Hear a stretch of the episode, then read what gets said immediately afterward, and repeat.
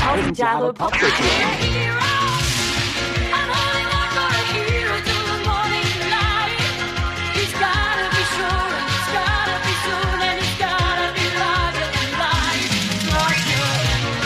Servus, Grüße und Hallo, ihr miteinander. Guten Tag. Guten Tag bei Tausend Jahre Pop. Kultur. Wie geht's euch? Ganz gut.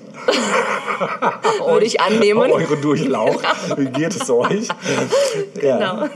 Wir haben hier heute so, so, ich sag mal Lala, aber das soll jetzt nicht Thema sein. Wobei Lala klingt ja erstmal fröhlich. Ja, Oder eher so ein La La Land. Ja, ja, genau. So La Land, Ja. so La La Land. Genau. Genau. Wir haben heute ein Thema, was erstmal vielleicht ein bisschen, ja, viel Raum für Interpretation lässt. Mhm, ne? ja. Heimliche Helden. Das stimmt. Heimliche Helden ist das Thema. Genau. Wobei man sich jetzt, haben wir ja schon in unserem Briefverkehr vorher gesagt, gar nicht so auf heimlich jetzt unbedingt versteifen muss auf Ja. das Wort. Kann man aber auch. Kann man auch, natürlich. Ne? Weil wir werden jetzt vielleicht im Laufe der Sendung feststellen, dass es ja, den einen oder anderen offensichtlicheren und den einen oder anderen nicht so offensichtlichen. Helden oder Heldinnen Genau. gibt. Ich habe sogar einen, einen, wie auch immer, äh, Ex-Helden dabei. Ah, das ist auch interessant. Ja. Da bin ich gespannt. Ja. Wollen wir erstmal gucken, wie so das, was das Internet ausspuckt. Auf jeden den, Fall. Den oder die Heldin. Ja. Also, ähm, ich habe einfach mal das Gehirn des Internets namens Wikipedia befragt. Äh, ein Held, in Klammern Althochdeutsch, Helido, ist eine Person, die eine Heldentat, also eine besondere außeralltägliche Leistung vollbringt. Dabei kann es sich um reale oder fiktive Personen handeln, um Gestalten der Geschichte, aber auch aus Legenden oder Sagen. Seine heroischen Fähigkeiten können von körperlicher Art, in Klammern Kraft, Schnelligkeit, Ausdauer und so weiter, oder auch geistiger Natur sein, in Klammern Mut, Aufopferungsbereitschaft, Kampf für Ideale, Tugendhaftigkeit oder Einsatzbereitschaft für Mitmenschen. Das Zedler-Lexikon aus der Mitte des 18. Jahrhunderts definierte, Held, lateinisch Heros, ist einer, der von Natur mit einer ansehnlichen Gestalt und ausnehmender Leibesstärke begabet, durch tapfere Taten Ruhm erlanget und sich über den gemeinen Stand derer Menschen erhoben. Guck mal, die sprechen von dir, Helga. Wieso denn von mir? Habe ich das? Echt? Ja, Ruhm ist Stärke. Ja, Genau. das wünschte ich mir oft. Leider, leider scheitere ich dann im Alltag. Das heißt, äh, vielleicht bist du ein heimlicher Held. Vielleicht, Vielleicht. vielleicht. Mal gucken, ob wir das noch klären können Das in, wäre in dieser äh, Episode. Vielleicht bist du ja auch die Heldin. Vielleicht. Vielleicht sind wir alle Helden. Ziemlich, vielleicht auch das. Ja. Ähm, der Duden hat auch was dazu gesagt. Ja, das sag mal. Ähm, ich hatte mir hier eine Sache notiert, die ich so ein bisschen für mich auch ähm, ganz passend fand. Jetzt nicht für mich persönlich, sondern für das, was ich rausgesucht habe. Jemand, der eine ungewöhnliche Tat vollbringt oder, oder der Hervorragendes geleistet hat. ja, super. Mhm. Das ist auch sehr auf den Punkt. Ne?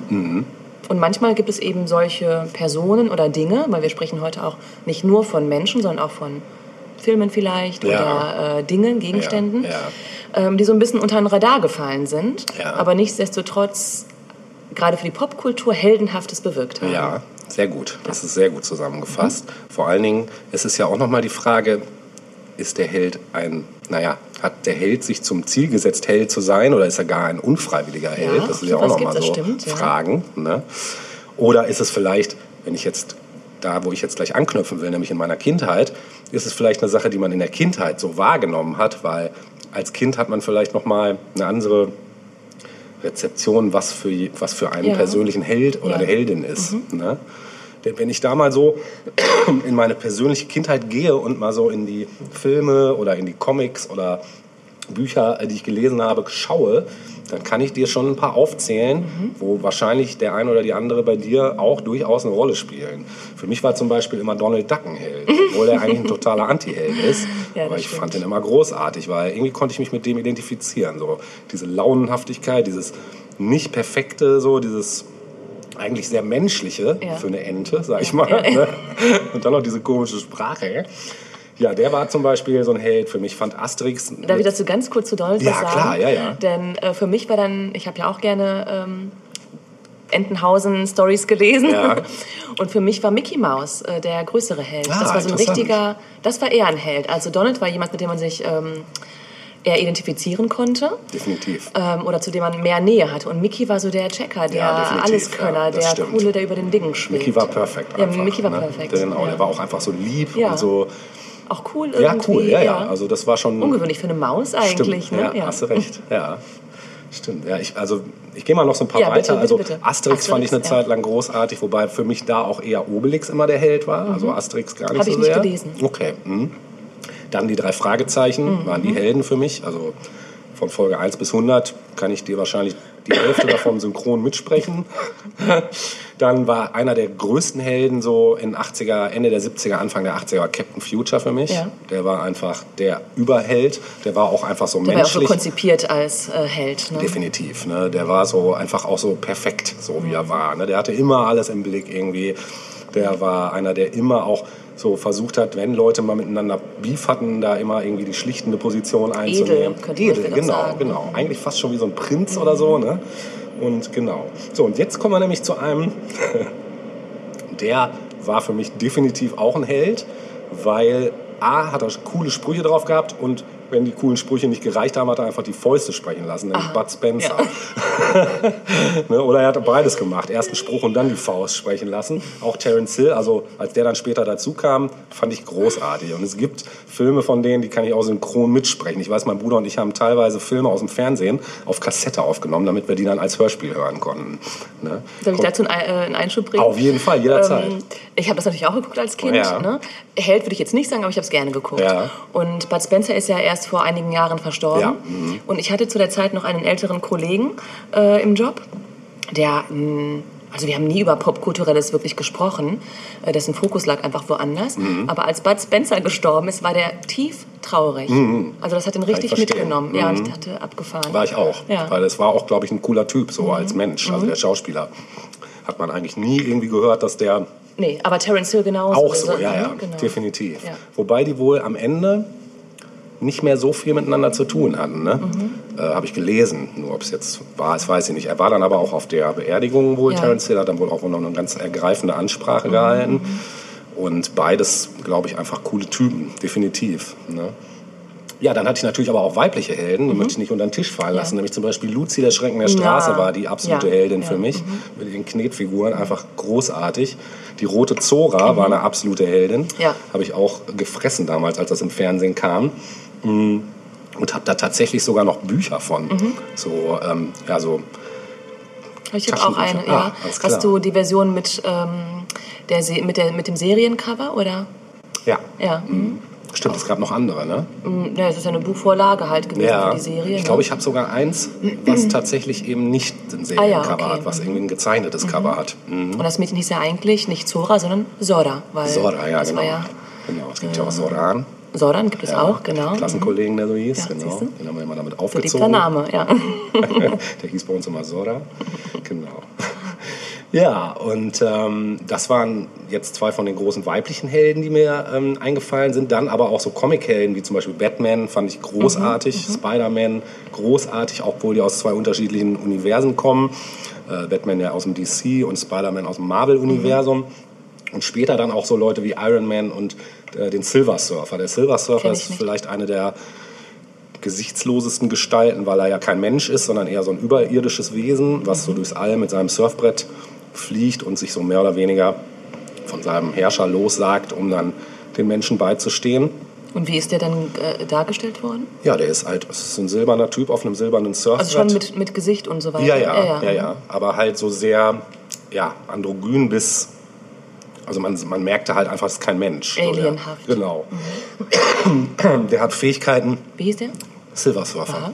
Übrigens auch aus dem Grund interessant, weil der Zeichner, der den damals gezeichnet hat, nämlich Möbius, einer, der für die Popkultur auch ganz wichtig Ja. äh, schon immer gewesen ist, weil er einfach einen sehr eigenen und einen sehr wahnsinnig grafischen Zeichenstil hatte. Den, den hat man eben auch eben nur in diesen Silver Surfers Ja. Comics gesehen, weil das halt ja immer, es spielte ja selten auf der Erde, es war ja eigentlich immer irgendwas Fantastisches, irgendwas im All oder auf anderen Planeten und so. Und ja, es gab, waren auch teilweise einfach Comics, wo wirklich wenig Dialoge waren, weil der Silver Surfer wenig gesprochen hat, viel mehr gedacht hat oder ne, du hast dann nur Gedankenblasen gehabt mit äh. Sätzen, ja.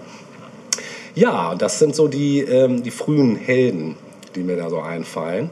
Und ich möchte noch mal ganz kurz, weil ich nämlich schon das erste Musikstück gleich spielen möchte, was lustigerweise gleich ein Guilty Pleasure ist. Hast du überhaupt schon ein Guilty Pleasure gehabt bisher? Ja, ist aber schon einige Folgen her. Ist schon einige Folgen her. Das war auch eins, wo wir uns nachher darüber einig waren, dass eigentlich keins ist. Ich erinnere mich, war das nicht Phil Collins Genau, oder sowas? Ja, ganz genau. genau. Ja, und dieses Mal ist es aber definitiv eins, beziehungsweise du musst es sogar ziehen. Ja, ich bin Und gespannt. ähm, ich muss nochmal zurückgehen zu Bud Spencer, weil es hat mit Bud Spencer-Filmen zu tun. Mhm. Äh, mehr möchte ich dazu noch gar nicht sagen. Ja, Natascha, dann zieh doch mal. Jetzt hier. Hat wieder gut geknotet, ne? Nummer eins. Nummer ich eins. Sehr schön. Also, dann äh, sage ich euch schon mal dazu. Es geht um die italienische Gruppe Oliver Onions. Die haben fast für alle Bud Spencer-Filme die Musik gemacht. Mhm. Und zwar gar nicht die, In die Filmmusik an sich, sondern meistens so die Titelmusik. Ja. Ne? Und das tat dann immer in verschiedenen Ja. äh, Variationen wieder auf. Du wirst es hundertprozentig kennen. Mal sehen, aber ich freue mich auf jeden Fall drauf. Es ich kann mir den Sound schon vorstellen. Es ist schönes Guilty Pleasure auf jeden Fall. Ihr werdet es vielleicht sogar auch kennen, weil die Sachen sind teilweise wirklich gar nicht so unbekannt. Und ich habe danach noch mal ganz kurz ein paar Facts zu denen, weil da sind ein paar Sachen dabei, die wusste ich vorher auch nicht. Die sind erst mir durch die Recherche aufgefallen. Jetzt aber erstmal viel Spaß mit Oliver Onions.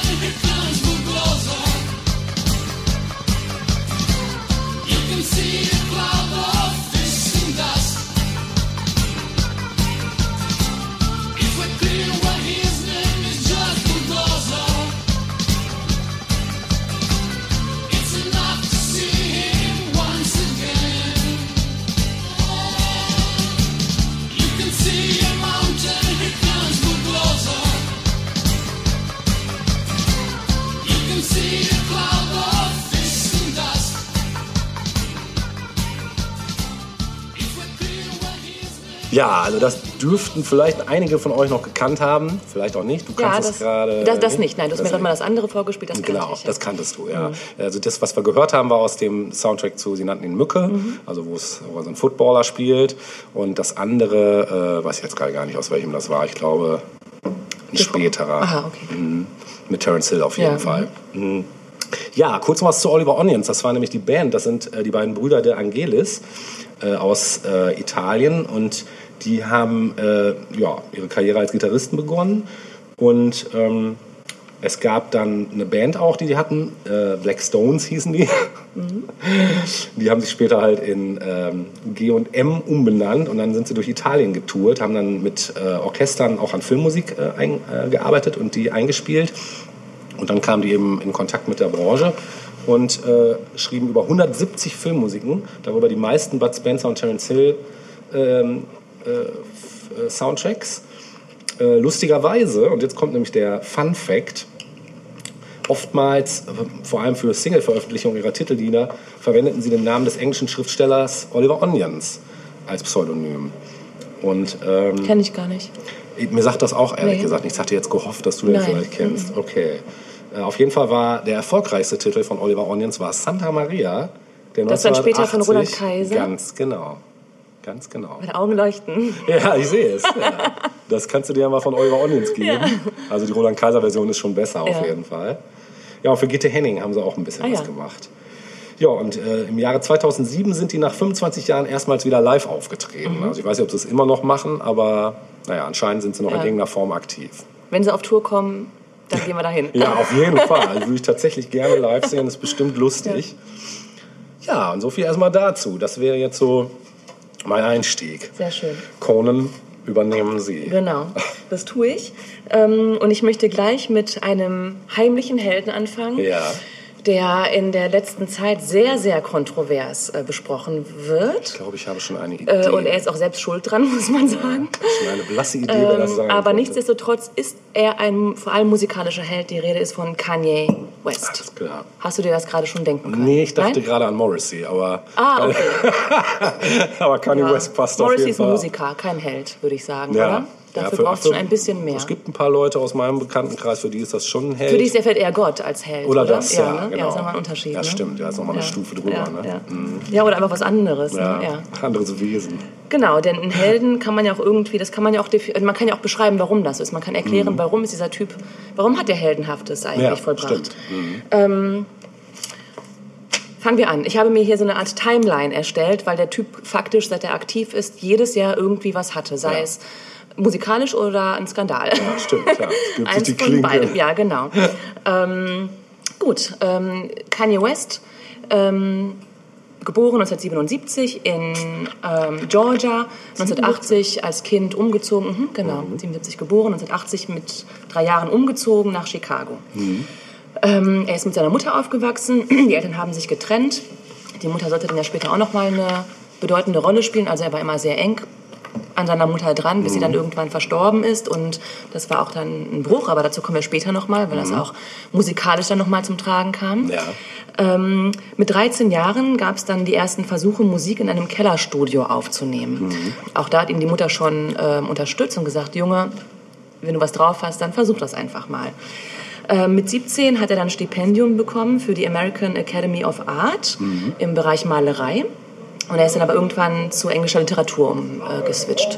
Cool, das wusste ich auch nicht. Mhm, also er ist schon nicht ungebildet, Ja. muss man sagen. Nee, Sowohl in, in. Mhm. Kunst als auch in Literatur. Ähm, 1998, dann war er wie alt? 21. Mhm. Äh, hat er dann seinen ersten Beat verkauft für 8000 Dollar. Oh, das ist auch ein guter. Ganz gut eigentlich, so als ersten Nebenverdienst neben dem Auf jeden College. Fall. Unter anderem eben auch einen Beat für Jermaine Dupri, der ja auch bekannt ist. Ja. Ähm, und das war für ihn dann auch der Punkt zu sagen, ich verlasse die Uni und widme mich ausschließlich der Musik. Mhm. Ähm, sein erstes Album, auf das wir gleich noch zu sprechen kommen, trägt auch den Namen The College Dropout, also der, der vom College quasi geflogen ist oder es verlassen hat, vorzeitig und so weiter. Ne? Und 2000 ist dann so der große Durchbruch für ihn. Da fängt er nämlich an, für Rockefeller Records zu produzieren und ähm, unter anderem eben auch This Can't Be Live von Jay-Z. Und das ist dann so, plötzlich merken die Leute, da gibt es diesen Typen, der irgendwie aber auch ganz anders ist als alle anderen im Hip-Hop-Business, die wir so bisher kannten. Ähm, wer sich mal frühe Bilder von Kanye anguckt, der sticht einfach heraus. Ne? Der hat damals irgendwie sein ja, er sah einfach anders aus. Er war ja nicht der klassische Gangster-Rapper, überhaupt stimmt. nicht. Das krasse Gegenteil davon eigentlich. War auch nicht wirklich Street. Ähm, und hat aber das Beste draus gemacht, muss man sagen. Also er hat dann statt irgendwelcher coolen Shirts ein Polohemd getragen, ja. Beste In beiden rosa zum Beispiel, Ja. ja, genau. Und ähm, hatte dann auch für seine erste Platte und auch später ähm, einen Bären, das kannst du dich noch an den Bären erinnern? Ja. Ähm, von, den, von den Covern aus den Videos. Ja, ich kann mich noch ganz dunkel erinnern. So eine Art alter Ego vielleicht Ja. sogar. Ne? Also es war, er war insgesamt ein bisschen mh, anders drauf einfach. Mhm. Das merkte man schon früh. 2001 hat dann Jay-Z The Blueprint rausgebracht Ja. und äh, für das Album hat ähm, Ye gleich mal vier Tracks beigesteuert, Mhm. unter anderem Izzo und Takeover, den bekanntesten Diss-Track aller Zeiten, Ja. als Jay-Z und Nas noch ähm, eine Fehde hatten äh, miteinander oder zwischeneinander. So.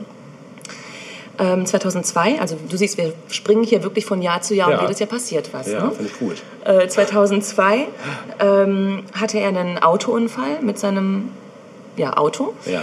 Ähm, Warst du damals schon Fan? Nein. Okay. Nein, nein, ich kann dir auch im Nachgang nochmal erzählen, gleich, Okay, wie ja, ich zum ja, Fan bitte, ja, wurde. das würde mich noch mal Denn auch das war nicht ja. sofort der Fall. Ich fand Ja. den auch erstmal komisch. Okay, ja. Das muss man, glaube ich, auch erstmal. wahrscheinlich, ja. ja, das gehört dazu. Ja, das hat man da oft bei. Genau.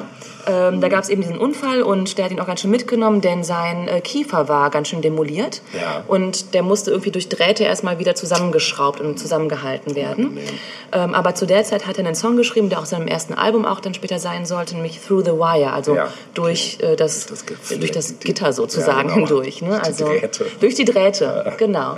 Und lustigerweise hat er diesen Song dann auch im Studio so aufgenommen, äh, oder da aufgenommen, als er diese Drähte noch hatte. Mhm. Das hört man auch, wenn man diesen Song hört, dass das nicht so ganz ähm, rein ist. Ja.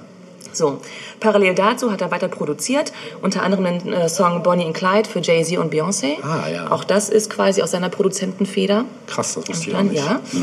So, und 2003 war dann endlich die Zeit für ihn als Solo-Artist Mhm. äh, gekommen. Ähm, die Vorab-Single für, sein an, für sein anstehendes erstes Album, Through the Wire, wurde veröffentlicht. Und zwischendurch nochmal weiter produziert, unter anderem Encore für Jay-Z Ja. oder für Alicia Keys, You Don't Know My Name. Ah, ja, oh, ja. Ne, also man sieht auch da, nicht nur Hip-Hop war sein Ding, sondern ähm, eben auch soulige Nummern. Mhm. Ähm, und überhaupt, wenn wir gleich ähm, ein Jahr später, 2004, zu seinem ersten Album kommen, The College Dropout, das bestach vor allem eben auch dadurch, dass es äh, starke Soul-Elemente hatte. Mhm. Auch veränderte Soul-Elemente, aber es war plötzlich ein sehr warmer Sound. Mhm. So. ja, das war dann eben 2004 soweit. Und ähm, The College Dropout wurde gedroppt, sozusagen. Äh, und als weitere Singles folgten All Falls Down und Jesus Walks. Jesus Walks war auch ein Phänomen, weil ja, Rapper waren zwar immer schon bekannt dafür, dass sie gerne mal Jesus praisen und The Lord und so. Ähm, aber so richtig in einem Song, das war dann doch nicht cool genug für viele. Und äh, Kanye hat sich gedacht, warum denn nicht? Ich, ich bestimme, was cool ist. ähm, und hat dieses Stück geschrieben. Und tatsächlich war es so, dass da am Anfang Mhm. Ähm, dass da am Anfang einige das ein bisschen skeptisch gesehen haben, dass das auf seine Platte sollte, Ja. weil einfach ja nicht cool genug so. Ne? Aber auch da konnte Kanye sich durchsetzen und die Platte ähm, oder die Single kam auf die Platte und wurde auch ein Riesenerfolg. Ähm, so, daneben hat er weiter produziert für andere Leute, unter anderem für John Legends. Debütsingle Used to Love You. John Legend auch äh, Das war auch richtig geil. Legend, wie der Name schon sagt. Nicht, nicht übertrieben. Nee, absolut nicht. Also gerade die ersten Platten sind Bombe, muss man sagen. Kennst du da auch? Da gibt es ein paar richtig coole elektronische Remixe. Nein, Von kannst du, mal, kannst du mal mailen. Richtig gut. Ja. Von der Typ von Block Party, der Sänger, ja. hat auch einen Remix gemacht. Lustig, sehr interessant. Ja, der John Legend war damals auch in seinen Anfängen eben und auch da war dann eben Kanye dabei, um zu unterstützen. Mm, Im gleichen Jahr ähm, kam es aber auch schon zu einem Eklat. Also ähm, es gab die American Music Awards und für den Best New Artist ähm, wurde nicht Kanye ausgezeichnet, wie das eigentlich natürlich hätte sein müssen, sondern jemand anders. Und danach sagt er, I was definitely robbed. Ja. Ja. So. ähm, aber es hagelte dann auch einige Grammys für ihn und alles war gut und das Leben konnte weitergehen. Gibt es da so ein schönes Zitat? Welches denn? Bescheidenheit ist eine Zier. Aber weiter, kommt man ohne ihr. Das müssen wir ihr mal Ja, mailen. genau. Ja, aber wir kommen auch später nochmal dazu. Ähm, Gab es ja die eine oder das so andere. bei ihm ist. Bitte was? Ach so, ja, okay, ja, da bin ich Ja, gespannt. ja, ja. Also da können wir uns auch mal austauschen, was dein äh, Eindruck so von dem Typen Ja. ist. Ja? Ähm, So, ähm, das war 2004. 2005 ging es auch direkt weiter. Ähm, da hat er nämlich direkt das zweite Album rausgehauen, nämlich Late Registration. Ähm, das war dann tatsächlich auch direkt ein äh, Nummer 1 Album. Während The College Dropout auf Nummer 2 in die Charts gekommen ist, war das dann direkt Nummer 1. Ist nochmal ähm, stilistisch ein bisschen anders als das erste Album. Ist ein bisschen ruhiger, finde ich, vom Grundflow so. Ähm, ein bisschen keine Ahnung, wie ich es beschreiben soll. Ich würde jetzt Jazzy sagen, aber Ja. Jazz ist es nicht. Aber es hat so ein Jazz ist ein weites Feld. Jazz ist ein weites Feld, ja, und im Zweifel ist vielleicht auch alles Jazz. Ja, was wahrscheinlich, draus ja, das meiste. Was sich nicht zuordnen lässt, ist. Jazz. Genau. Was zwischen den Welten ist, ist Jazz. Ja, vielleicht, ja. Genau. Ähm, auf diesem es- Album, bitte? Ach sorry, ja, es Nee, gibt so viele versuchte Definitionen, was Jazz Ach so. ist. Also da kommen wir, glaube ich, da können wir in dieser Se- Sendung Es nicht eine eigene. Sendung wahrscheinlich. Wahrscheinlich, Ja. ja. Ähm, es gab auch eine Nummer 1 Single auf dem Album, das vermutlich auch jeder hier kennt, äh, der uns heute zuhört, nämlich Gold Digger. Ja, Ähm, war ein Riesenerfolg, Nummer 1 und auch da gab es wieder massig Grammys für ihn. Und auch 2005 gab es einen Skandal, als nämlich äh, die Flutkatastrophe Katrina war, ähm, hat es so ein ähm, Charity-Event im Fernsehen gegeben, um Geld dafür zu sammeln, für die, für die ähm, Opfer. Ja. Und ähm, vielleicht erinnerst du dich, dass ähm, es damals relativ lange gedauert hat, bis Hilfs ja. äh, Lieferungen äh, in die betroffene Gegend geliefert wurden. Und es war ein wirklicher Skandal. Und Kanye West, jung und äh, noch nicht so mega bekannt, wie er heute ist, hat sich dann eben vor die Kamera gestellt und aus dem Nichts heraus gesagt, George Bush doesn't care about black people. Das ist wirklich in die ja. Historie der Popkultur eingegangen. Ähm, natürlich mh, war das in dem Moment total richtig. George Bush selbst oder W, ähm, den hat das wohl sehr getroffen. Also der hat später mal gesagt, dass ihn das sehr getroffen hätte, weil er sich selbst so nie gesehen hat und das wohl auch so nicht intendiert war. Keine Ahnung, aber das war eben so das Empfinden, das damals viele halt hatten. Und Manchmal braucht man von außen genau, Kick. genau. Ja. Ja. Und wie gesagt, kann ja das ausgesprochen, was viele zu der Zeit wohl gedacht haben. Ne? So. Ähm, ja, dann machen wir einen Zwei-Jahressprung, nämlich äh, ins Jahr 2007. Ähm, dazwischen hat es eine Tour gegeben, begleitend zu seinen ersten beiden Alben. Ähm, und 2007 kam dann, oder sollte ein neues Album rauskommen, ist es dann auch, nämlich Graduation. Ähm, Superhit von dem Album war Stronger, Ja. zusammen mit Daft Punk, glaube ich. Ne? Ist ja bis heute auch ein Radioliebling, zu Recht auch, es ist ein super Song. gute Mischung, ja. Genau. Äh, zeitgleich war aber ein anderer Rapper viel, viel bekannter als er, nämlich 50 Cent, Ah ja. der das kommerzielle Rap-Business eigentlich dominiert hat, was so Verkaufszahlen und so weiter betrifft. Und beide sollten eben in diesem Jahr ihr aktuelles Album auf den Markt werfen und tatsächlich auch zeitgleich. Also ähnlich wie wir das, ähm, weiß ich nicht, zehn Jahre vorher schon hatten mit Oasis und Blur, was wir auch schon mal beschrieben haben. So war es jetzt eben zwischen 50 Cent mit seinem Album Curtis und Kanye West und äh, Graduation der Fall. Und ähm, tatsächlich ist dann Kanye West als Gewinner dieses Battles hervorgegangen, was mich wenig überrascht hat, weil es so ein bisschen auch im Rückblick das Ende dieses sehr mh, ich habe nichts gegen Gangster-Rap, überhaupt nicht, aber äh, irgendwann war es auch, hatte War es was durch, ja. irgendwas was durch und es hatte dann irgendwann auch was Plattes. Ja. So, ne? fand- Gerade ja. von einem 50 Cent war es auch dann eher so, naja. Ja, ja. Ne? Genau. Waren halt nur 50 Pfennig, ne? Ja, Genau, kein Dollar wert. Kein Dime. Ne? Nee, genau. ähm, und das war dann auch die Zeit, weil du mich vorhin fragtest, wie ich auf Kanye West aufmerksam wurde. Äh, 2007 mit dem Album Graduation wurde Mhm. Ja, ich auf ihn aufmerksam. alles klar. Mhm. Und zwar auch eher durch Zufall. Ähm, ich habe abends irgendwie MTV geguckt, als MTV noch Videos gespielt hat. Mhm, als MTV noch Musik gespielt hat. Genau. ähm, und da lief dann das Video zu Strong und ich dachte, krass, ich hatte vorher schon von Kanye West gehört, Mhm. hatte aber gedacht, so ein, ein komischer Typ, ein Depp, keine Ahnung, Mhm. hat er was drauf? Weiß ich nicht. Es waren so, ich hatte mich nicht wirklich mit ihm auseinandergesetzt. Und dann kam dieses Video und ich dachte, krass, geil. also es hat mich wirklich sofort gepackt und ähm, bin dann auch wirklich ein, zwei Tage später los und habe mir das Album geholt. Ein befreundet, ein, ein Freund von uns beiden, Helge, ähm, war damals im Ausland und hat sich parallel, ich hatte ihm geschrieben und er war auch verunsichert. Also was, warum hört jetzt Kanye West? ne? Und hat sich dann dort, wo er war, dann die ähm, die Late Registration, glaube ich, geholt oder so, meine ich, wenn ich das alles auf den, auf den ähm, noch richtig ähm, vor Augen habe. Jedenfalls war das so der Startschuss äh, für mich, Kanye West zu hören und von da an habe ich dessen Musik verfolgt, massiv. So, nicht nur ich, sondern viele andere auch. Ja. Ähm, 2008, also ein Jahr nach Erscheinen von Graduation, gab es dann eine fette Tour. Und ähm, vor allem ein Album kam in dem Jahr raus, das äh, viele rückblickend auch als vielleicht sogar sein wichtigstes Album bezeichnen. Gar nicht unbedingt für ihn vielleicht, aber für viele andere junge Künstler, die das Album inspiriert hat, nämlich Ja. 808 and Heartbreaks. Ah ja. Mhm. Ja? Ähm, das war eine völlige Abkehr dessen, was er bisher gemacht hatte. Mhm. Ähm, Autotune war ein äh, prominenter Gast auf diesem Album, Definitiv, äh, was ja. zuerst total abschreckend wirkte, weil seit wann klang Autotune gut? Mhm.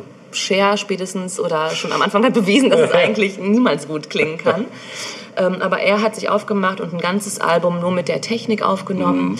Ähm, und es war ein, ein neuer Sound. Für den Hip-Hop war es ein komplett neuer Sound. Mhm. Und auch textlich gesehen war es ein sehr, sehr persönliches Album für ihn. Er hat äh, die Trennung seiner Verlobten thematisiert und die, den Tod ähm, seiner Mutter, die Mhm. kurz vorher verstorben war.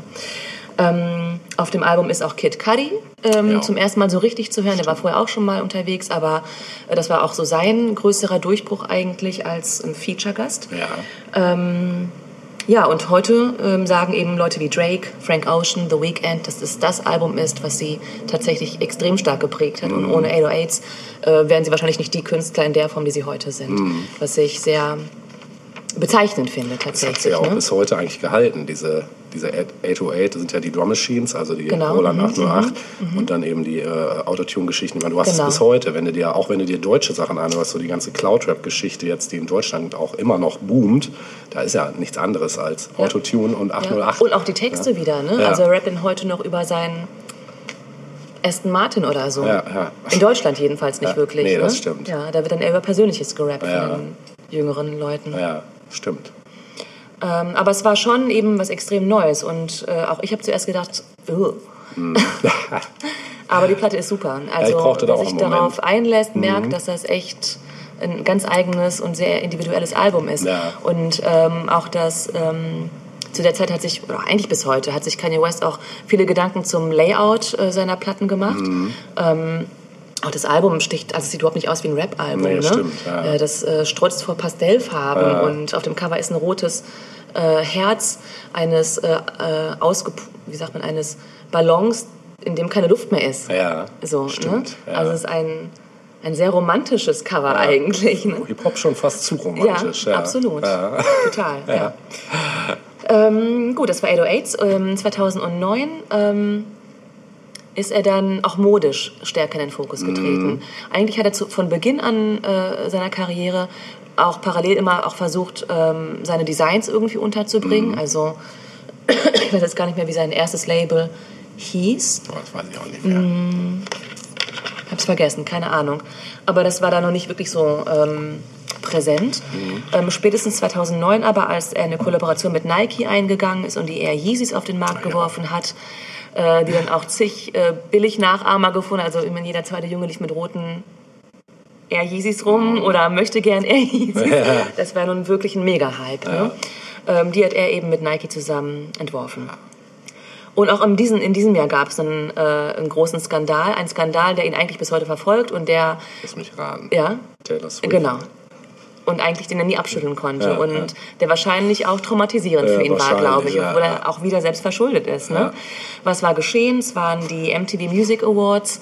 Ähm, und Taylor Swift, damals noch junge Künstlerin, die irgendwie mit ihrer Gitarre unterwegs war, Mhm. Everybody's Darling, ähm, hat einen Preis bekommen, äh, ich glaube fürs beste Video. Ja. Ähm, parallel dazu war nominiert Beyoncé mit All the Single Ladies. Ja. Äh, dazu gab es irgendwie ein Video, das glaube ich ungeschnitten war und wo sie rumtanzt und so. Ja, sein, ja. Dieses Video fand Kanye West offensichtlich so extrem geil, dass er es nicht ertragen konnte, dass irgendwer anders diesen Preis abräumt. Und äh, während Taylor Swift auf der Bühne steht und sich bedanken möchte, jumpt ein angetrunkener, muss man dazu sagen, Kanye West auf die Bühne und sagt, ich zitiere, Yo Taylor, I'm really happy for you. I'm gonna let you finish, but Beyoncé had one of the best videos of all time. Da sind so viele 60.000 Memes. Selten einen schöneren popkulturellen Moment erlebt, Auf jeden oder? Fall, auf jeden Fall, ja. Aber ähm, sicherlich auch traumatisch, denn nicht nur äh, fand die gesamte Weltbevölkerung, dass das überhaupt nicht ging, Mhm. weil wie kann man dieses kleine Mädchen so bloßstellen? Mhm. Äh, nein, auch der frisch gewählte neue amerikanische Präsident Barack Obama hat gesagt, he's a jackass. Ja, Und ich glaube, das hat äh, tatsächlich eine tiefe Wunde bei Kanye hinterlassen. das kann ich mir vorstellen. Ja. Das glaube ich wirklich. Also Ja. ich glaube, dass vieles, was später kam, auch auf Trump kommen wir vielleicht gleich mal kurz zu sprechen, äh, dass das mit einen Ursprung hat ähm, darin, dass er von dem ersten und bisher einzigen schwarzen Präsidenten nicht Ja. angenommen wurde. Wahrscheinlich. Ja. Es geht weiter. Es geht weiter mit 2010 und mit für mich persönlich dem Meisterwerk der Nullerjahre, nämlich My Beautiful Dark Twisted Fantasy. Das war eine geile Platte, ja. Das Es- stimmt. Ich glaube, da bin ich wirklich erstmal so richtig auf ihn aufmerksam geworden. Ja, da Platte. Musste man auf ihn aufmerksam werden. Also auch all jene, die das vielleicht vorher nicht so verfolgt Ja. haben, mussten sehen, krass, Ja. der Typ ist mega talentiert. Vielleicht sogar ein Genie, wer weiß. Ähm, darauf kommen wir gleich einmal für kurz zu sprechen. Was ist denn ein Genie? Ähm, nicht nur, dass er eben dieses Album rausgehauen hat, sondern er hat auch einen Kurzfilm dazu rausgebracht. äh, ist auch Teil der CD, wenn man die gekauft hat. Mhm. Dann war auch ähm, dieser Kurzfilm Teil dessen. Ähm, also etwas, was dann auch Beyoncé für Lemonade später zum Beispiel auch gemacht oder eine, einige andere Künstler. Das hat er 2010 schon gemacht. Äh, Single-Auskopplungen waren Power, All of the Lights und Runaway. Und ähm, auch heute rückblickend, ich habe mal so geguckt in der Vorbereitung, was sehen denn eigentlich Kritiker als das Album von ihm an? Und es ist wirklich unisono. Ähm, dieses Album und nicht nur, wenn es um Kanye Wests Opus geht sozusagen, sondern wenn generell die Sprache ist vom besten Hip-Hop-Album aller Zeiten, dann ist er immer mit dabei in den Top Ten äh, mit diesem Album oder auch wenn es um die besten Alben der Nullerjahre geht, Ja. genauso. Ja, das ist schon eine Granate. Ja, Platte. Absolut. Also das, was das Album auch so besonders gemacht hat, war, dass es sehr opulent war. Es Ja. war perfekt, perfekt von A bis Z eigentlich. Ne?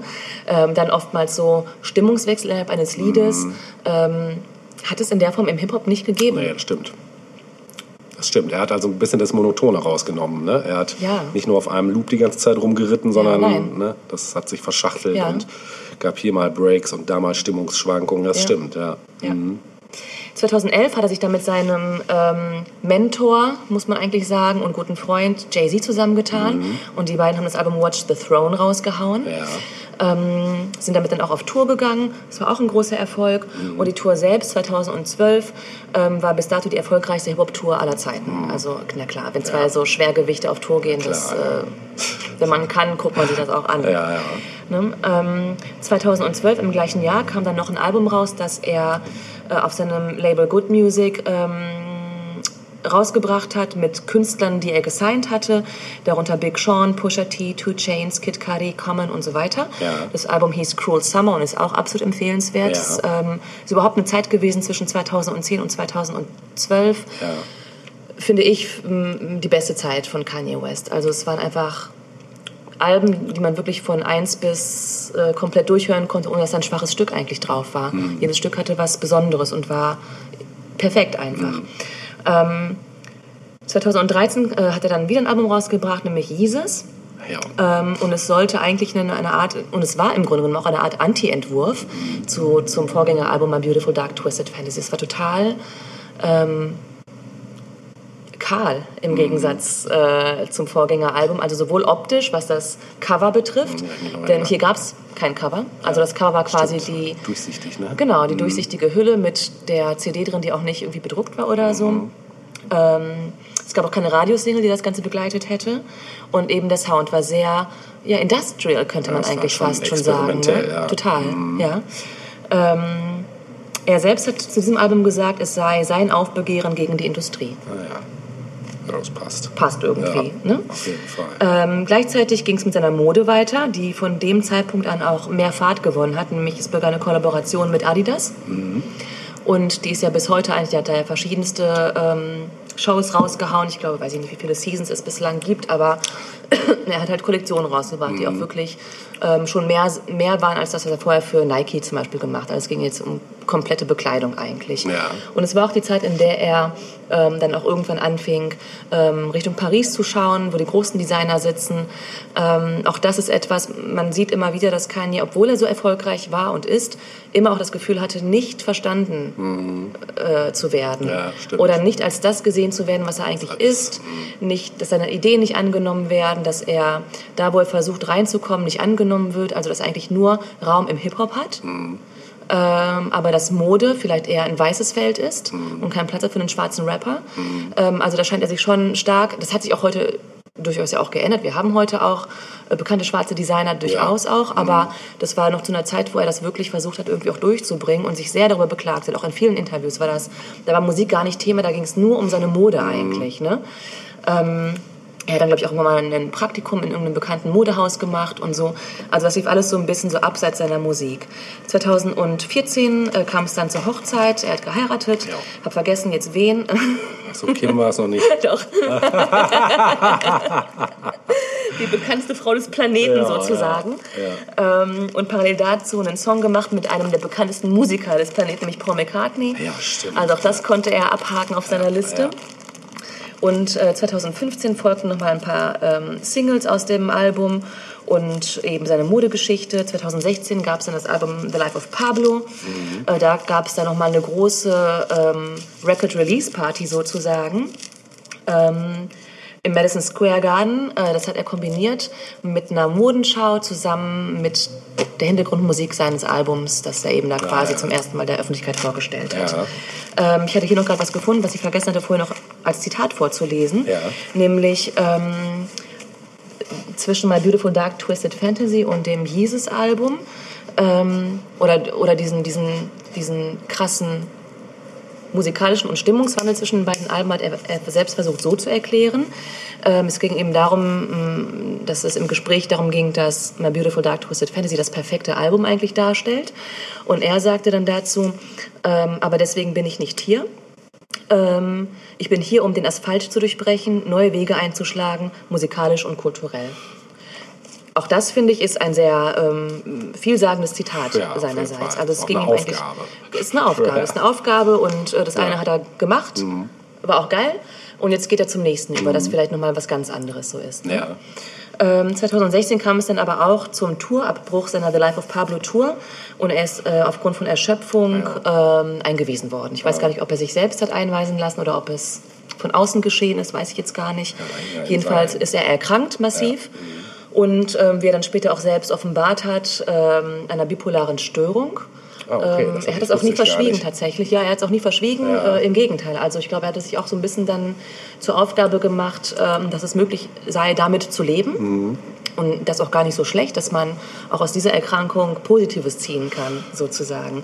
Ähm, auch das ist typisch Kanye West eigentlich, ne? dass Mhm. er das so ein bisschen auch als ähm, Benzin oder Motor dann für sich nutzt. Ist ja auch gesund, das so zu machen eigentlich. Bitte? Absolut. Ja. Ganz klar. Ja. Ähm, 2018 kam dann das bisher letzte Album raus, nämlich Yay genannt, nach seinem uralten ähm, Spitznamen Yay. Parallel dazu, das war nochmal interessant, sind auch vier weitere Alben erschienen von Leuten, die bei ihm gesigned sind, nämlich Pusha T, Nas, Kid Cudi und Tiana Taylor. Äh, das waren alles Alben, die insgesamt nur sieben Stücke hatten und die sind, ich glaube, im Abstand von einer Woche erschienen oder so, Ah, oder, okay. oder alle zwei oder so. Das war auch nochmal so eine Art Projekt Ja. seinerseits. Ähm, ja, das war so der musikalische Abriss eines Kanye Wests.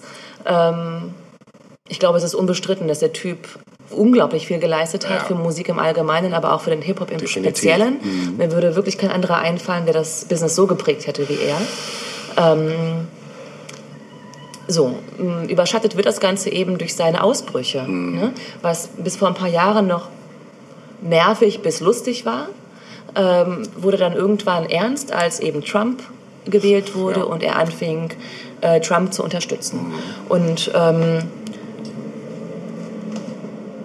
etwas, das auch nicht wirklich zu seiner bisherigen Agenda eigentlich passte, denn wir erinnern uns an den Spruch über Katrina und George W. Bush. Äh, Das war quasi eine komplette Kehrtwende eigentlich. Ja, ne? stimmt. Ja. Was Wenn man, man so einen aber Spruch hätte raushauen können, dann hätte der eher auf Trump gepasst als auf. Absolut, ganz klar, ja. Aber es zeigt eben auch etwas, das dann später auch seine Frau Kim Kardashian nochmal erläutert hat. Ähm, die sagte nämlich ja, äh, dass er sich gar nicht so sehr für Politik interessiert. Eigentlich hat er keine Ahnung. ja, jetzt ein bisschen netter formuliert denken, als Ehefrau. ja. Ähm, was er so faszinierend findet, ist, dass es eben Trump als totaler Underdog geschafft hat, Präsident zu werden. Obwohl es keiner erwartet hatte, hat er das geschafft. Äh, und was er für sich selbst auch nochmal immer wieder versucht klarzustellen ist, obwohl ich schwarz bin, heißt es nicht, dass ich die, die Demokraten wählen muss. Ich will nicht euren äh, Zuschreibungen entsprechen. Ich lebe nicht für eine Schublade, in die er mich steckt. Ne? Ähm, insofern kann man das in gewisser Weise nachvollziehen, äh, dass er dadurch natürlich auch massiven Schaden anrichtet und äh, auch unsensible Quatsch irgendwie von sich gibt, sagen wir mal dahingestellt und ein ganz anderes Thema. Ähm, ja, aber das ist äh, der Herr West. Ja, super. Sehr gut zusammengefasst. Wusste ich auch vieles gar nicht von. Also wie gesagt, mich hat er musikalisch erst so, glaube ich, 2010, 2009, da hat er mich irgendwann abgeholt gehabt. Mhm. Dann gab es mal so eine Kollaboration oder so ein, da hat er übers Netz immer so Sachen für Laura rausgehauen eine Zeit lang. Der hat ohnehin eine Weile einen ziemlich geilen Blog auch unterhalten. genau. Äh, Der war super. Ja. Das war auch Da war optisch das ein auch, geiles ja. Ding. Überhaupt, er ist auch immer einer, der noch die Ästhetik mit einbezieht. Ja, ja, ne? total, ja. Ja. Und da gab es ein paar, also da waren ein paar Sachen dabei, die waren einfach, boah, sowas von far out, Ja. geil. Auch immer so Features, waren was weiß ich, ganz viele andere bekannte Rapper noch dabei, Ja. die sich dann stell dich eingaben Ja, und so. genau. Super. Mhm. Jetzt kürzlich habe ich noch gelesen, dass er wohl im Moment dabei ist in seinem Nobel-Luxusort, wo er da in Kalifornien, in L.A. lebt. Ähm, dass er da wohl irgendwie Grundstück gekauft hat und ähm, sozialen Wohnungsbau betreiben will, um quasi die Schere zwischen Arm und Reich irgendwie zu schließen. Es ist auch nochmal ein. Ansatz, ja. Ja. Überhaupt ist das etwas, was man, und ich werde auf jeden Fall noch ein paar Links runtersetzen mit interessanten Interviews zu Kanye West, Ja. äh, die mit ihm geführt wurden. Ähm, weil er vor einigen Jahren noch anfing, sich ähm, statt mit dem Thema Rassismus zu beschäftigen, eher das Wort Klassismus benutzt. Also, ne, dass wir halt immer noch in einem Klassensystem letztlich leben. Mhm. Und auch dieses Projekt da mit seinem Hausbau ähm, unterstreicht das eigentlich. Ja. Ja, Schön. das war Mr. West. Sehr und äh, dementsprechend, weil es natürlich nicht möglich ist, nur einen Song Mhm. äh, auszuwählen, hatte ich äh, mir gesagt, okay, alles, was ich in diesem Teil und im nächsten Teil in unserer Episode Heimliche Helden spielen werde, muss von Kanye West kommen. Aber keine Angst, keine Angst. Es sind auch immer wieder Features dabei, also es wird für jeden was dabei sein. Ja, super. Und ähm, als erstes würden wir jetzt nämlich hören vom ersten Album The College Dropout das Stück Never Let Me Down äh, zusammen mit Jay-Z und Jay Ivy. Sehr schön, das hören wir jetzt. Ja. Oh, baby. Turn the motherfucker. That's right. That's what I do. Come on. One thing I found, Uh-huh. one thing I found. Oh no, you never let No, me down. I ain't never Get let up, you I down. get. Get up, I get. Get up, I get. Get up, I get. Yeah, I get. yeah, yeah. Hey, yo, first I snatched the streets, then I snatched the charts. First I had their ear, now I have their heart. Rappers came and went, I've been here from the start. I seen them put it together, watch them take it apart. Seen the rovers roll up with ribbons. I seen them repo, resold, and re-driven. So when I reload, he holds number one positions. When you hot, I'm hot. And when your feet cold, mine's a sizzling. It's plain to see. Niggas can't fuck with me, cause I'ma be that nigga for life. This is not an image. This is God given. This is hard living mixed with crystal sipping. It's the most consistent home. Give you the most hits. You can fit inside a whole distance. Nigga, I'm home on these charts. Y'all niggas visiting. This whole tradition. Jeff in the rap. I'm back to claim pole position. Holla at your boy. Get up, I get. Get up, I get. Get up, I get. Get up, I get down for my grandfather who took my mama, made her sit in that seat where white folks ain't want us to eat. At the tender age of six, she was arrested for the sit-ins, and with that in my blood, I was born to be different. Now niggas can't make it to balance to choose leadership, but we can make it to Jacobs or to the dealership. That's why I hear new music and I just don't be feeling it. Racism still alive, they just be concealing it. But I know they don't want me in a damn club. They even make me show ID to get inside a Sam's Club. I done did dirt and went to church to get my hands scrubbed. Swear I've been baptized these three or four times. But in the land where niggas praise you cons and getting paid, it's gonna take a lot more than coupons to get us saved. Like it take a lot more than do rags to get your way. Nothing sad is that day. My girl father passed away, so I promised to Mr. Rainey I'm gonna marry your daughter. And you know I gotta thank you for the way that she was brought up. And I know that you were smiling when you seen the car bought her. And you sent tears from heaven when you seen my car get balled up. But I can't complain what the accident did to my left eye. Cause look what an accident did to left eye.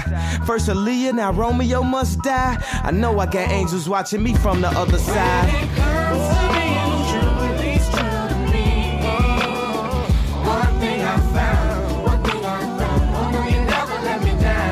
I get, get up I get, get up I get, get up I get, get up I get, get up I get down. We all here for a reason on a particular path. You don't need a curriculum to know that you are part of the math.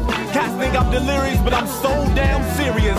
That's why I expose my soul to the globe, the world. I'm trying to make it better for these little boys and girls. I'm not just another individual. My spirit is a part of this. That's why I get spiritual. But I get my hymns from him. So it's not me, it's he that's lyrical. I'm not a miracle. I'm a heaven sent instrument. My rhythmic regiment navigates melodic notes for your soul and your mental. That's why I'm instrumental. Vibrations is what I'm into.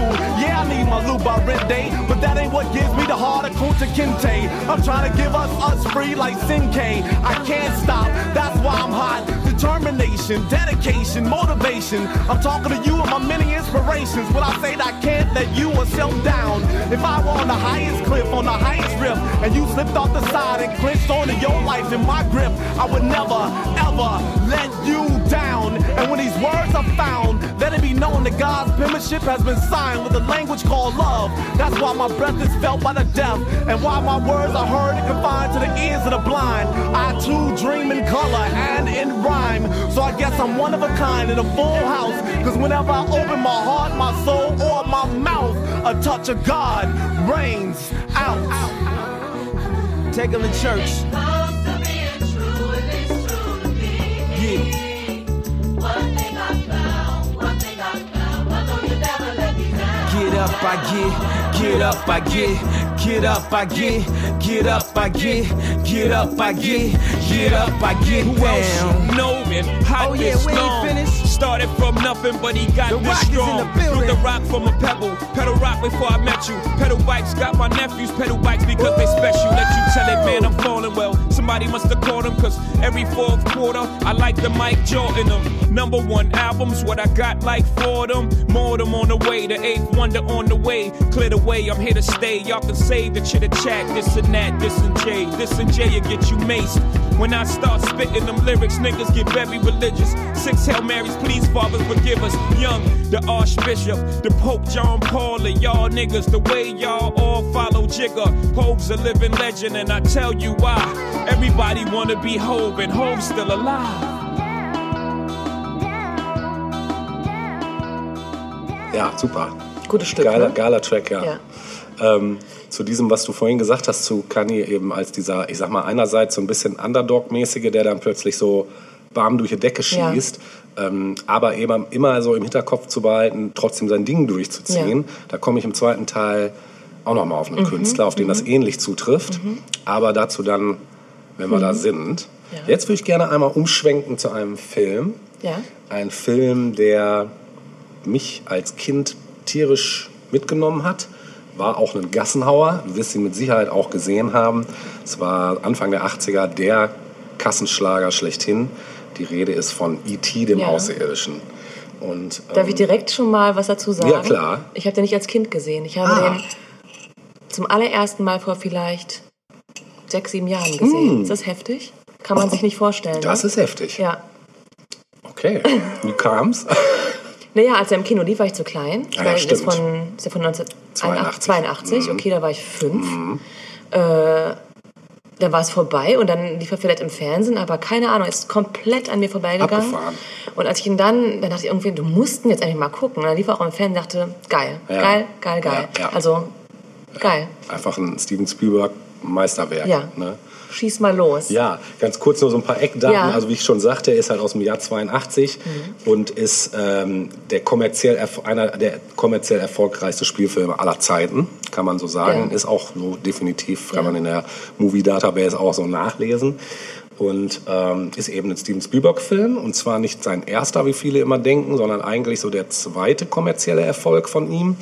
Ähm, nachdem ein paar Jahre vorher gab es ja die unheimliche Begegnung der dritten Art, der ja schon ein ähnliches Thema aufgreift. Der war aber nicht so erfolgreich wie dann später E.T., was ich im Nachhinein betrachtet gar nicht unbedingt verstehe, denn beide Filme sind großartig. Wobei der unheimliche Begegnung der dritten Art schon ein bisschen nicht so die Kinder unbedingt nur anspricht, sondern auch durchaus eher was für Erwachsene ist. Mm. Äh, wobei, was nicht heißt, dass E.T. jetzt ein reiner Kinderfilm ist. So, ich sag mal, die Metaebene habe ich auch erst ein bisschen später verstanden, die da drin hängt. Was mich äh, im Nachhinein halt auch als so, ähm, ja, als Kind schon irgendwie beschäftigt hat, nämlich diese, ja, diese telepathische Freundschaft, die zwischen Elliot und E.T. entsteht. dass quasi E.T. es schafft, sich so an Elliot anzudocken, dass die mehr oder weniger ja, ein Organismus sind. Ne? Das heißt, alles das, was E.T. erlebt, erlebt auch Elliot und umgekehrt halt auch. Ne? Und zum Helden hat, hat mich E.T. in dem Punkt gemacht, weil er sich eigentlich menschlicher verhalten hat als alle Menschen, die da irgendwie beteiligt waren an diesem ganzen Ja. Das heißt, für dich Setting. ist der Held E.T.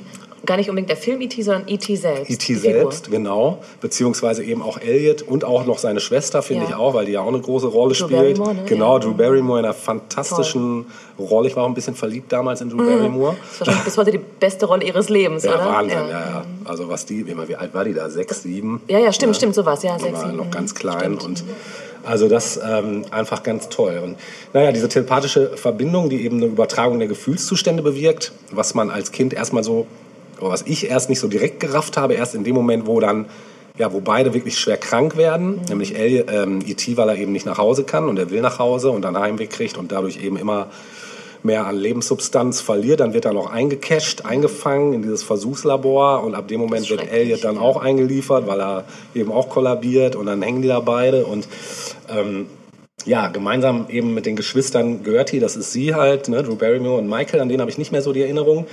Ähm, Der war ein bisschen älter, ne? Ja, genau, genau. Der war auch erst so ein bisschen, den fand man erst scheiße, weil das war halt so der typische größere Bruder, der immer irgendwie so dazwischen gerätschte. Naja, die wollen halt diesen äh, ungewöhnlichen Freud vor der Welt der Erwachsenen beschützen. Die Mutter auch dann irgendwann, also die schlägt sich mit auf die Seite. Naja, und äh, diese Gesundheitszustände verschlechtern sich so hingegen, dass E.T. tatsächlich stirbt, aber dann später wieder, äh, als sich das Blatt wendet, dann wieder aufwacht sozusagen von den Toten. Ja, und die Analyse fand ich ganz toll, weil die trifft es, ähm, die war im Netz auch. Mm, Da stand, der Film greift auf die Gefühlswelt von Kindern zurück und ruft in besonderem Maße Emotionen hervor. Die Nacht im Wald, eine dysfunktionale Familie, gesichtslose Autorität, symbolisiert durch einen Schlüsselbund. Gezielt wird Angst eingesetzt. Das Kind Elliot spricht vom Sterben. Der ganze Film ist so. Eine bewusstseinserweiternder Strudel aus Spannung, Verlorenheit und Verletzlichkeit. Wahrscheinlich die drei erschütterndsten Gefühle eines Kindes.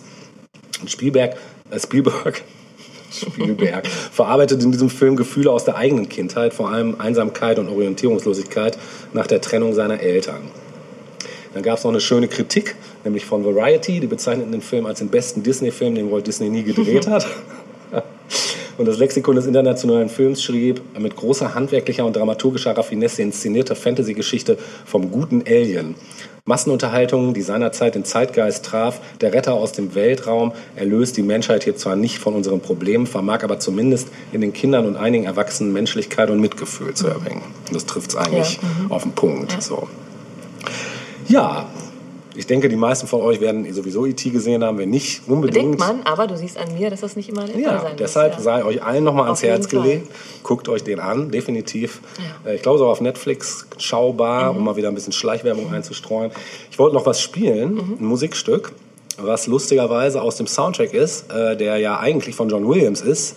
Äh, eigentlich ein, ich sag mal, klassischer Soundtrack, der auch richtig, richtig geil ist, den ich auch auswendig mitsingen kann, ich auch auf Platte sogar habe. Aber lustigerweise hat noch ein ganz, ganz anderer, extrem großer Popstar an dem Soundtrack mitgearbeitet. Du hast vielleicht schon eine dunkle Ahnung, von wem ich rede. Ich rede eigentlich von dem Popstar. Michael Jackson, Ja. also es würde ja auch passen, aber hat er Absolut. einen Song dazu ja, beigesteuert? Ja, einen Song dazu beigesteuert. Und den hören wir jetzt. Und den werden viele vielleicht nicht unbedingt auf dem Schirm haben. Das war jetzt nicht unbedingt einer der bekanntesten Ah. Michael Jackson-Stücke, aber eine wunder, wunderschöne Ballade. Mhm. Viel Spaß damit.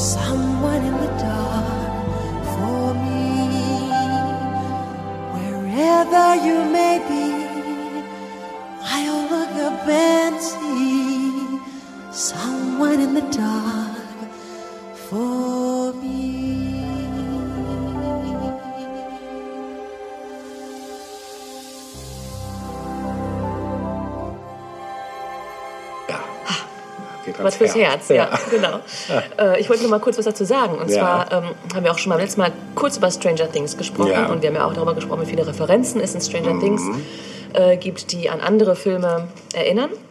Äh, und auch E.T. spielt ja eine große Rolle. Ja, also an mir, ich, ganz gleich zu Beginn eigentlich, wo die Jugendlichen oder die Jungs ja beieinander sitzen und spielen und Mhm. ähm, überhaupt diese gesamte Küchengeschichte mit der Mutter und den Kindern da und so weiter. Stimmt, ja. Und später auch als äh, Elf gefunden wird und sie ähm, eine Perücke tragen soll. Ja, ne? Diese blonde genau, Perücke, das ist stimmt. natürlich Ja, voll. E.T. mit blonder ja. Perücke. Ja. Ne? ja.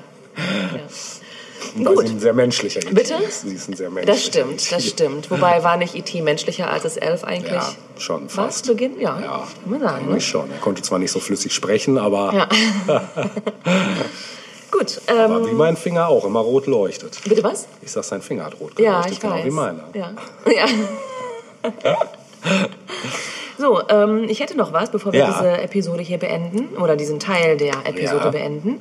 Und zwar ich ja vorhin schon äh, kurz gesagt, dass ich auch einen Ex-Helden besprechen möchte. Ja. Und das ist äh, nicht etwa ein Mensch, sondern ähm, eine chemische Verbindung. Oh, jetzt äh, bin ich gespannt. Und das war auch so äh, das, äh, was ich zum Thema Chemie sagen konnte, denn ähm, mehr äh, wird dazu auch nicht wirklich kommen. Es soll nämlich gehen um das Thema Kunststoff ah, und seine Bedeutung für die Popkultur. ja.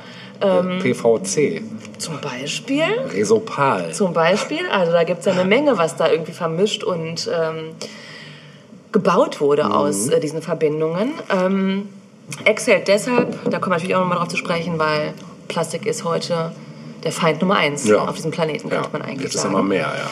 Aber äh, das Thema Kunststoff und Plastik hat das 20. Jahrhundert geprägt Mhm. wie kein anderes Material.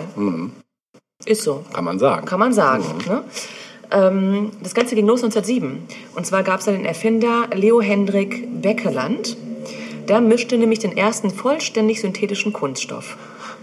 Und das Ganze wurde benannt nach ihm, nämlich Bakelit. Ach, interessant. Schön, oder? Ja, Wir erinnern uns alle an die Telefone aus Bakelit Ja, zum Beispiel. stimmt. Oder Gestern noch aber. im Auswandererhaus mal wieder Ja, eins Ohr so schön schwer Ja, und so, ne? Klingelt noch richtig so. Ähm. Oder auch sowas wie ähm, Lichtschalter zum Beispiel. Ja. Auch die waren früher aus Bakelit. Erinnerst du dich mal, ne? Also früher in öffentlichen Gebäuden teilweise noch und so. Mit den Knöpfen noch zum Drücken. Oder Bitte? zum Ja, genau, so ein Kippschalter. Genau, genau. Ähm, ja, und was war der Vorteil von Kunststoff? Der ließ sich in jede Form gießen. Ja. Also durch diese Verbindungen, und wie gesagt, das ist auch alles, was ich zum Thema Chemie dazu beisteuern kann. Wir sind ja auch nicht tausend Jahre Chemiekultur. Stimmt. ähm, genau, es ließ sich eben in jede Form gießen, ähm, ist aber auch gleichzeitig sehr hart, äh, wenn es dann erstmal dann fest ist, äh, verträgt Hitze ganz gut, ist säurebeständig einigermaßen und vor allem hat es eine super Isolierfähigkeit. Mhm. Äh, deswegen haben wir es natürlich auch heute in Coffee-to-go-Bechern zum Beispiel von innen. Stimmt, ne? äh, Oder es schützt eben vorm Auslaufen und so weiter. Mhm. Ähm, und es lässt sich eben auch durch Zugabe von Zusatzstoffen verändern, wie die berühmt-berüchtigten Weichmacher zum Oh ja, Beispiel. Ne? Und ähm, genau. Das Negative ist eben, es lässt sich zumeist biologisch nicht abbauen. Und da haben wir schon das große Mhm. Problem, die ganzen Müllberge. Es sammelt sich überall, wo man es nicht haben will. Im Meer zum Beispiel. Äh, es bleibt einfach bestehen. Genau, im Meer zum Beispiel, ja. Ähm, aber wenn wir uns mal das 20. Jahrhundert angucken, dann äh, wären wir im popkulturellen Bereich wahrscheinlich noch in der Steinzeit ohne Plastik. Ja, wahrscheinlich. Ich zähle mal auf. Eine Kassette zum Beispiel, Ja. der Walkman, Ja.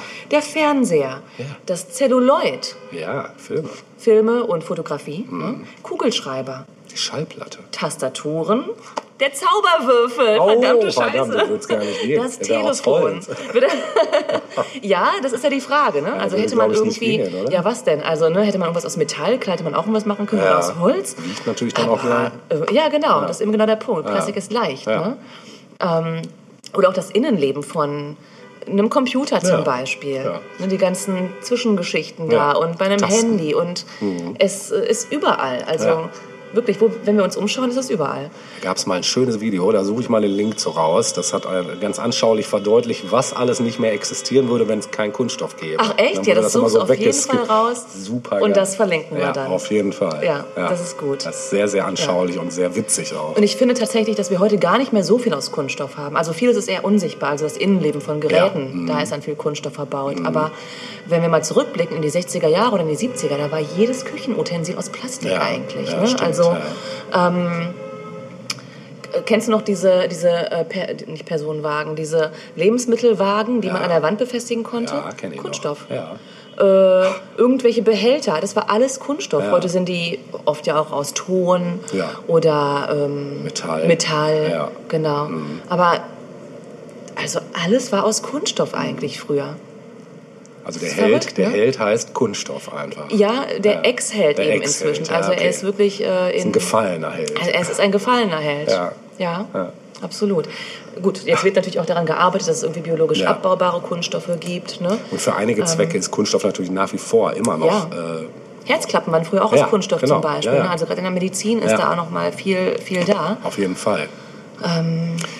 Ja, es wird bestimmt auch in den nächsten Jahren in der Richtung noch einiges passieren, dass Kunststoff wieder recycelt werden kann oder dass ähm, da vielleicht eine ganz andere Bestimmt. Möglichkeiten Ja. entstehen. Also das glaube Ja, ich auch. Ja. Mhm. Allein schon, wenn es dann nochmal staatlich gefördert ist Ja, vielleicht und genau. so. Ne? Aber interessant fand ich nochmal dazu, dass äh, 1979 äh, war der Siegeszug so weit vorangeschritten, dass die Herstellung von Kunststoff äh, die des Stahls weltweit übertroffen hat. Krass. Stahl, ich meine, daraus sind ganze Städte entstanden. Ja, ja. Ne? Ja. Stahlträger alleine. Wo sind Ja. überall Stahlträger eigentlich in jedem Gebäude? Ja. Ne? Außer es ist komplett aus Auto Holz. etc. Ja. Also, ne? Ja. Ja. Cool. Ja. Ja. Kunststoff. Gut. Buh. Aber es war auch Geh mal yay. Kunststoff, geh nach Hause. Genau. So, und ähm, da wir mit Blick auf die Uhr so langsam zum Ende kommen müssen, des Ja. jetzigen Teils, möchte ich zum Schluss noch ein Stück spielen. Ich habe ja. Gesagt, heute ist Kanye West Hour, sozusagen. Nicht Hour im Sinne von A-U-A, das verbitte ich mir. wir reden hier von einem heimlichen Helden. Wir hören jetzt äh, vom bahnbrechenden Album 808s and Heartbreak das Stück Heartless von 2008. Das kenne ich Ja, sogar. das war auch eine Single-Auskopplung. Ja, Ja. genau. Das ist auch gut. Ja, kannst mitsingen. Ge- Nämlich das möchte keiner. jetzt. genau, viel Spaß. In the night, I hear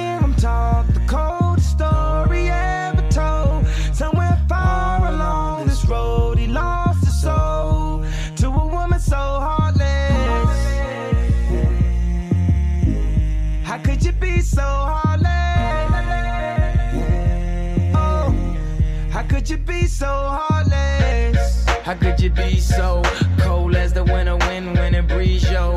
Just remember that you talking to me, though. You need to watch the way you talking to me, yo. I mean, after all the things that we've been through, I mean, after all the things we got into. Hey, yo, I know what some things that you ain't told me. Hey, yo, I did some things, but that's the old me. And now you wanna get me back and you gon' show me. So you walk around like you don't know me. You got a new friend, well, I got homies. But it's still so lonely. In the night, I hear him talk the coldest story ever told. Somewhere far along this road, he lost his soul to a woman so heartless. How could you be so heartless? Oh, how could you be so heartless? How could you be so Dr. Evil? You're bringing out a side of me that I don't. We weren't gonna speak, so why we up 3 a.m. on the phone? Why do she be so mad at me for? Homie, I don't know, she's hot and cold. I won't stop, won't mess my groove up, cause I already know how this thing go. You run and tell your friends that you're leaving me. They say that they don't see what you see in me. You wait a couple months, then you gon' see. You'll never find nobody better than me. In the night, I hear him talk coldest story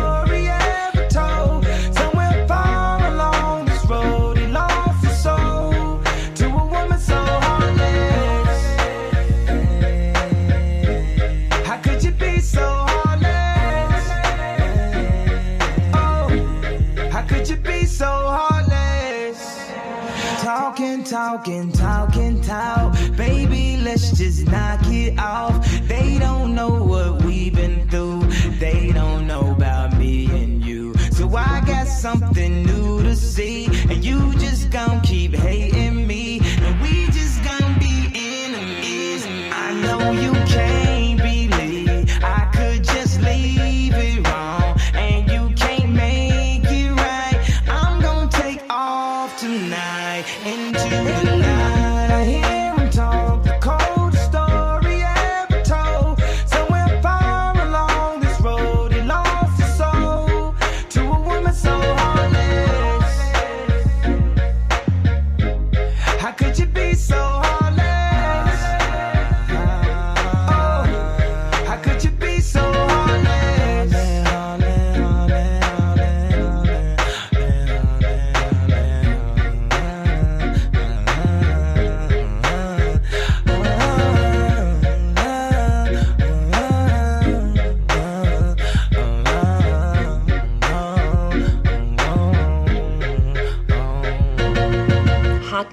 Kanye West. Sehr schön. Sehr schön. Hatte ich auch noch auf dem Schirm. Ja, war ja auch, ne? Ich glaube, die zweite Single oder so. Mhm. Ja. Ja, auf jeden Fall auch prägnant einfach. Ne? So ein durch diese Drum Machine erzeugte Bassline da. Äh, sehr minimal eigentlich produziert im Vergleich zu den Sachen davor. Ne? Und ist jetzt elf Jahre alt. Ne? Ja, ja, also, ist krass. Ähm, selbst wenn einem jetzt bestimmte Sounds heute irgendwie bekannt und vertraut vorkommen, war das damals eben schon in der Form was Ja, Neues. auf jeden Fall. Mhm. Ja. Ja, sehr schön. Wir sind am Ende der ersten Hälfte. Ja, Ne? so schnell geht das. So schnell immer. geht das immer, Ja. genau. Und wir haben schon ein bisschen überzogen, aber das dürfen wir auch mal. Ne? Die letzten Folgen waren immer Fall. so auf den Punkt, Natascha, da kann man auch Das mal stimmt, ruhig, ja, ja, das stimmt. Ja, kann man mal ruhig mal fünf Minuten gerade sein lassen. Genau. Gut, ähm, nächste Woche soll es weitergehen. Genau. Ähm, Ja. Bis dahin wünschen wir euch einen schönen Restherbst. ja, der jetzt so mit dem Hammerschlag Ja, eingeläutet danach kommt der wurde. Winter. Ja, In zwei Wochen, glaube ich, habe ich gehört. ist schon Ja. soweit, ne? Mhm. Ach, es kann sich auch mal von einer Woche, ein, zwei Tage wieder alles wenden. Ich hoffe sehr. Wann wird's auch mal wieder finden. richtig Sommer? Genau, in diesem Ja. Sinne hinterlassen wir euch mit dieser Frage. Vielleicht haben wir nächste Woche schon eine Antwort drauf. Bestimmt. In diesem Sinne, Bis dann. bis dahin. Tschüss. Tschüss.